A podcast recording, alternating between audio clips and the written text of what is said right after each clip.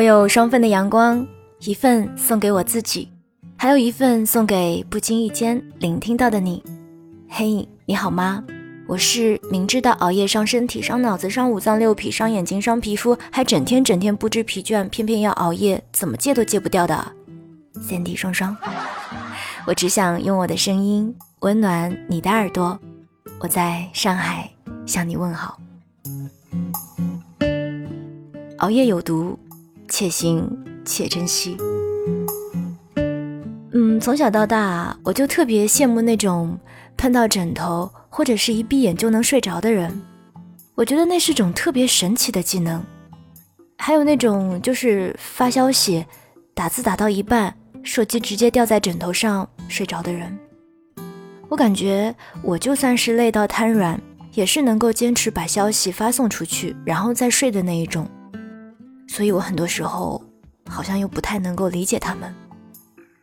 当然，不理解归不理解，嗯，其实还是羡慕嫉妒要来的更多一些吧。不知道你是不是跟我一样，无数次的跟自己说，从现在开始一定要早睡了，因为身体真的很重要。比如在周日，在每个月的月底，比如年末。又比如是生日，或者是在各种阶段的最后一天，信誓旦旦的下决心，要为了更好的自己而调整作息。结果在新一阶段开始的第一天，因为某部一直在等的剧集终于完结了，可以痛痛快快的从头看到尾了。因为被朋友拖着组队打游戏，不好意思拒绝。因为新买的小说书实在是太令人着迷了。因为晚上有了一个应酬，没有干完的活就得加班加点的去做。你说说，你究竟是有多少次因为这样或者是那样的原因而破坏了自己原本早睡的计划呢？反正我已经是数不清了。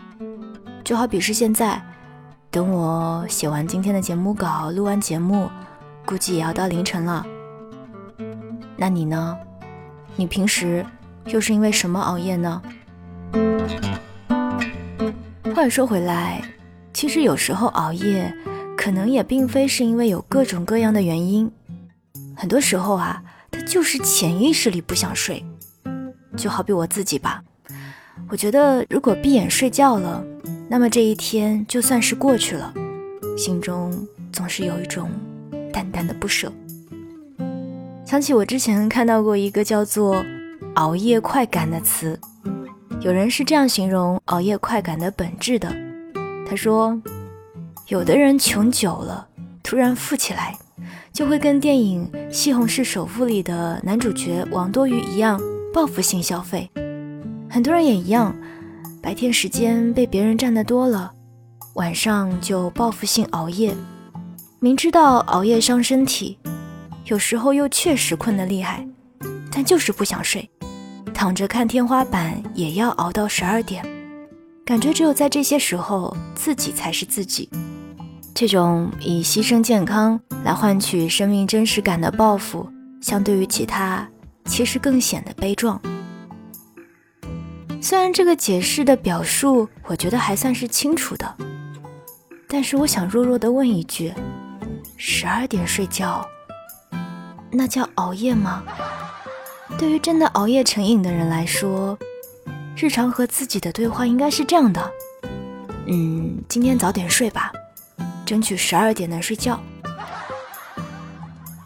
不知道你是不是也会这样？晚上和别人聊天的时候，劝别人要早点休息，要注意身体，但是自己却是不到深夜不肯入睡，渐渐的把“我要睡觉了”作为是一句结束对话的借口，而。不熬夜这三个字，好像也只是变成了一句纯粹的口号而已。突然想起之前网上特别流行的一句话：“熬最晚的夜，用最贵的护肤品。”最贵的护肤品我是买不起的。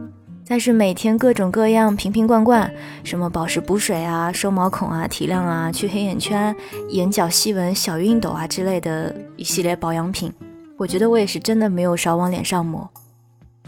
你说有用吗？说实话，我也不晓得。但是我能晓得的是，长期熬夜留下来的那种沧桑感，是什么都挡不住的。每次只要我熬夜熬得夸张了，第二天同事必定会说：“哟，你昨天又熬夜了吧？一看就是一张隔夜脸。”嗯，可是我今天明明化过妆了。说到这里啊，你们不会以为我这期节目。会有什么化妆品或者是保养品的广告吧？不好意思，我也跟你们一样的失望，并没有，好吧，开玩笑。其实我相信所有人都跟我一样，很清楚的知道熬夜的种种后果。最糟糕可怕的结果就不去说了，嗯，日常一些的，比如说记忆力肯定是衰退了吧，是吧？反正我的备忘录里每一天都记满了各种各样的事情。然后注意力好像也没有那么容易集中了，可能是因为脑子转不动了，不够转，就会经常想要偷懒。还有表达能力似乎也没有那么好了。身为一个电台主播，平时聊天怎么还能说话吃螺丝呢？真的是不应该啊。还有就是，呃，我想跟你说什么来着？对对，就是那个思路不清晰。容易突然断片儿，对。然后我之前还听说熬夜会导致脱发之类的，反正我头发还算多，至少还没有那么可怕。我刚刚说的这些后果，我想你们应该比我更了解吧。当然还有各种更可怕的，我觉得也不需要再一一举例了吧。因为说的再恐怖，熬夜的朋友还是会依然坚挺的熬在第一线的。对于熬夜这件事。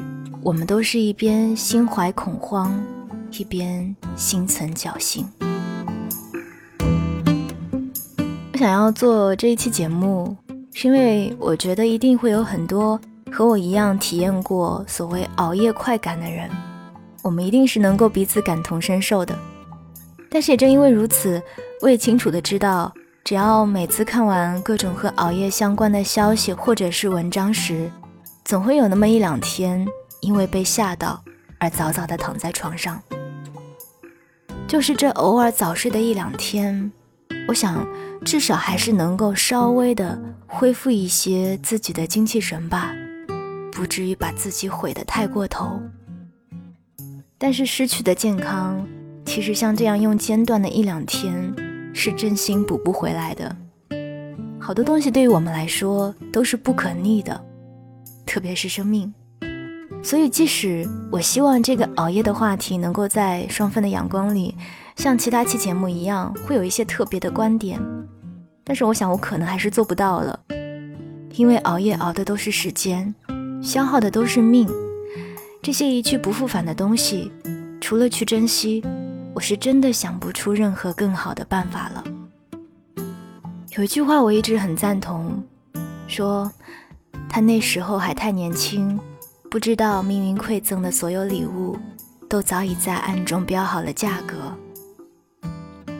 所以这期节目送给你的同时，也送给我自己吧。希望我们都不要等到身体亮起了红灯，才意识到健康的重要性，也不要明明是扛不住了，还要强行撑着。不是所有的灾难来临都会有预告。这个世界上，还有“突然”这个词。也更不要想着用熬夜来拉长一天的时间，只有调整好了身体状态，才有足够的精力，在同样的时间内过更丰富多彩的日子。熬夜会上瘾，那我们就慢慢戒，大家一起戒。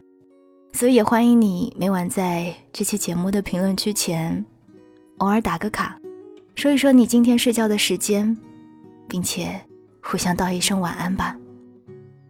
此刻是二零一八年的九月二十六日二十三点五十五分，写完最后一句，我也准备睡觉了，向你打卡报备一下。我有双份的阳光，一份送给我自己，还有一份送给不经意间聆听到的你。我是三 D 双双，祝今晚早睡的你能有一个好梦，晚安，亲爱的你。 공기 바람소리